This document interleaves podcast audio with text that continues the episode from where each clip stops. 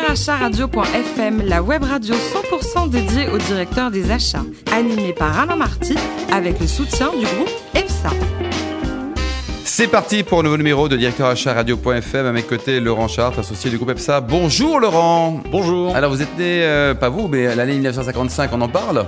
On peut en parler. En 1955, on lance la radio Europe 1 et on présente la Citroën DS au salon de l'automobile. Mais malheureusement, on apprend la mort également d'Albert Einstein. Ça c'est triste, hein on continue sur des people qui sont nés en 1955. Oui. Alors des garçons ou des filles? Ah, les deux en fait. Vous pouviez aller au cinéma avec Isabelle Adjani, mais aussi vous pouviez prendre le volant avec Alain Prost et filmer tout ça avec votre téléphone grâce à Steve Jobs. Vous avez également Gilles Desmouliers dans votre liste de people nés en 1955. Bien évidemment. C'est notre premier invité, le directeur des achats de la division Mobility France de Siemens. Bonjour Gilles. Bonjour. Alors racontez-nous, le début de votre carrière, vous êtes à Bourges et vous travaillez dans les Charles Leclerc. C'est quoi ça? J'ai- oui, j'ai démarré ma carrière en, en 1980 je- comme jeune ingénieur au GIAT, GIAT Industrie, à Bourges. Et effectivement, j'ai travaillé sur un certain nombre d'armes, dont le Charles Leclerc, et j'ai vu le, le premier prototype du Charles Leclerc euh, tiré en marche, puisque c'était ça l'objet du grand développement de ce char. Ensuite, euh, Ariane Espace, c'était aussi une belle aventure? Encore une autre aventure dans le technique, puisque euh, j'ai passé deux ans à Ariane Espace. J'ai vécu le programme Ariane 4, à l'époque, un tir toutes les six semaines, donc une aventure exceptionnelle. Et ensuite, euh, 7-8 ans chez Alcatel, Gilles.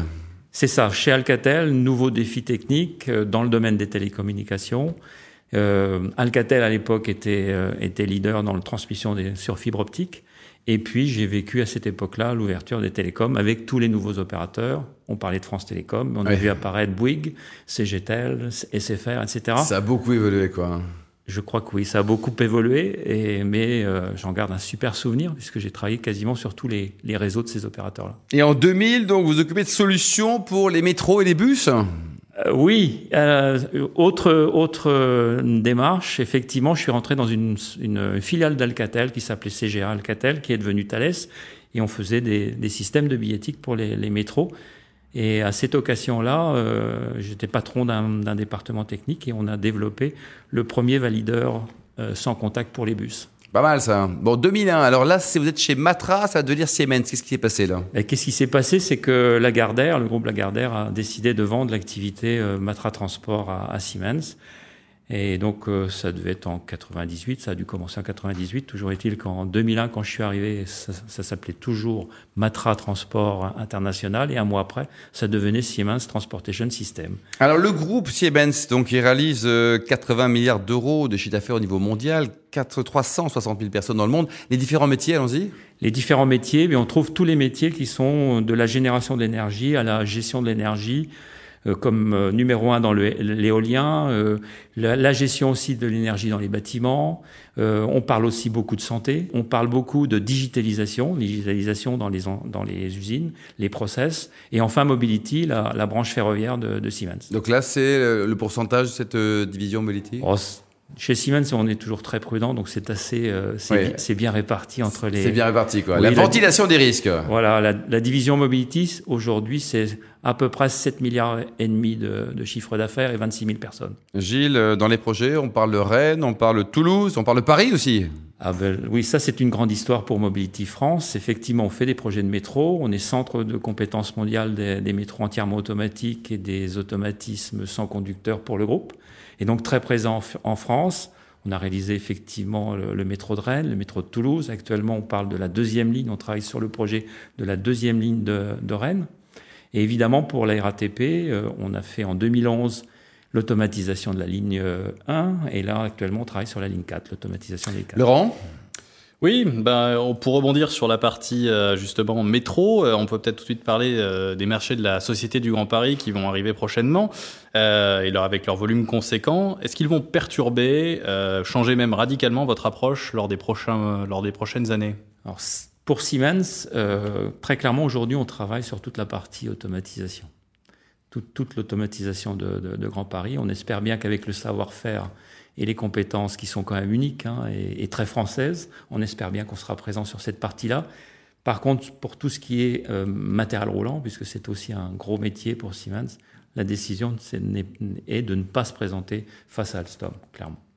Il n'y a pas d'entente, c'est juste entre amis, on se met d'accord, bien sûr. Non, non, non, non. Non, non, je plaisante absolument. non, pas d'entente, Euh, surtout pas d'entente.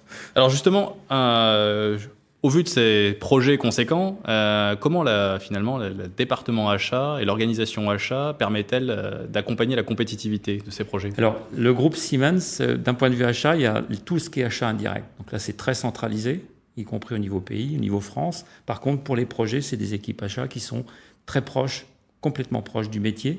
Et en l'occurrence, on, on a ce schéma-là pour Mobility France. On est une petite équipe, neuf personnes, où on est à la disposition des projets et on ne travaille qu'avec les projets en binôme avec nos, nos équipes d'ingénierie et, et, de, et de projets. Gilles Desmouliers, quelques souvenirs un peu sympas. Par exemple, euh, le métro d'Alger. Tiens, parlons-en. Ah oui, on a fait le, la première ligne du métro Alger.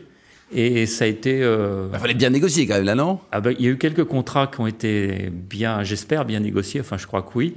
De gros contrats. Et c'est vrai que je me souviens d'une d'une belle négociation avec euh, des, des, fournis, des fournisseurs sous-traitants qui ont duré euh, deux jours. Hein, deux jours Deux jours, pratiquement. On s'est juste Mais arrêté. 48 heures ou... Oui, oui, 48 heures. On s'est arrêté quand même le soir. Hein.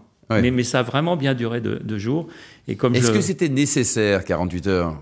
Ah, il fallait ça, je crois que pour regarder tous les sujets, pour obtenir le, ce qu'on souhaitait, il, fa il, il, fallait beaucoup. De... Et in fine, c'est quoi? C'est un accord win-win ou alors vous étiez à 51-49 quoi? Ah Non, non, c'était win-win et on a, on a bien travaillé et bien travaillé pour arriver à avoir un beau contrat pour que chacun puisse faire, faire, faire ce qu'il avait à faire. Et surtout, c'est des contrats.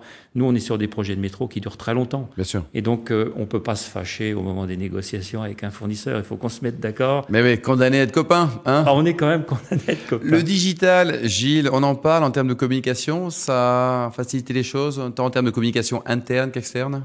Dans, des, dans, dans, un groupe comme le nôtre qui est effectivement mondial, il y a du monde un peu partout, c'est vrai que le digital, dans l'environnement achat, est, est, important. On a par exemple, l'exemple que je donne à chaque fois, c'est la, la, base fournisseur. On a quand même une base fournisseur mondiale. Donc, un acheteur n'importe où dans le monde de Siemens est capable de voir ce qui se passe en France comme euh, dans d'autres pays. Donc ça, c'est donc un accès à, la, à, des informations qui sont excessivement importantes. Le niveau de formation aujourd'hui des jeunes acheteurs qui sortent d'écoles spécialisées, vous pensez que c'est suffisant? Il y a encore du boulot? Il faut quoi? Je crois, je crois qu'il faut tous les, les, les, jeunes acheteurs, on les, on, il y a beaucoup de formations qui les préparent bien, mais je crois qu'il faut surtout pas oublier les fondamentaux.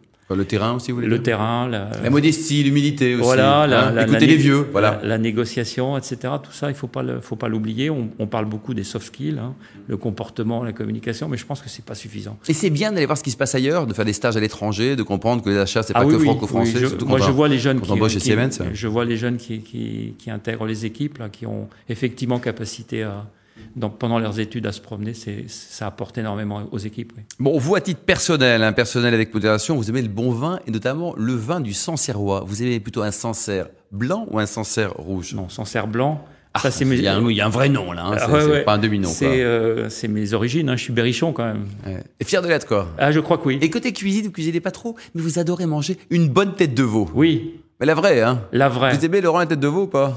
Il faut vous ça y dépend, mettre, là, mais c'est pas possible. Dans, ça. dans, le Berry, dans le Berry, on dit de la tête de vieux. de et vieux, ça, ça c'est très important de le dire parce que je pense que c'est meilleur. Parmi les voyages sympas que vous ont marqué, on quitte le Berry pour aller en Égypte.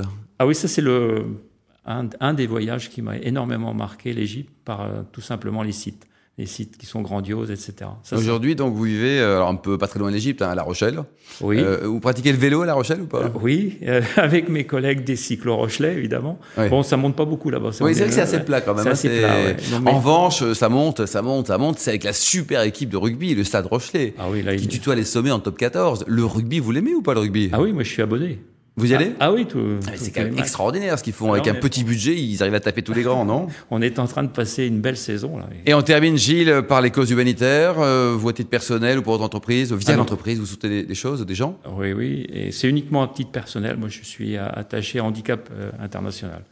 Et vous les soutenez quand Depuis longtemps oh, Oui, enfin c'est modeste, mais bon, ça, ça fait référence à mes premières années dans la défense. Merci beaucoup Gilles Desmouliers, le patron des achats de la division Mobility de Siemens France. Merci également à vous Laurent Chartres, je rappelle que vous êtes associé du groupe EPSA. Fin de ce numéro de directeur achat radio.fm. On se retrouve vendredi à 14h pour de nouveaux invités, une personnalité de l'économie ou de l'univers des achats. Directeur achat radio.fm vous a été présenté par Alain Marty avec le soutien du groupe EPSA.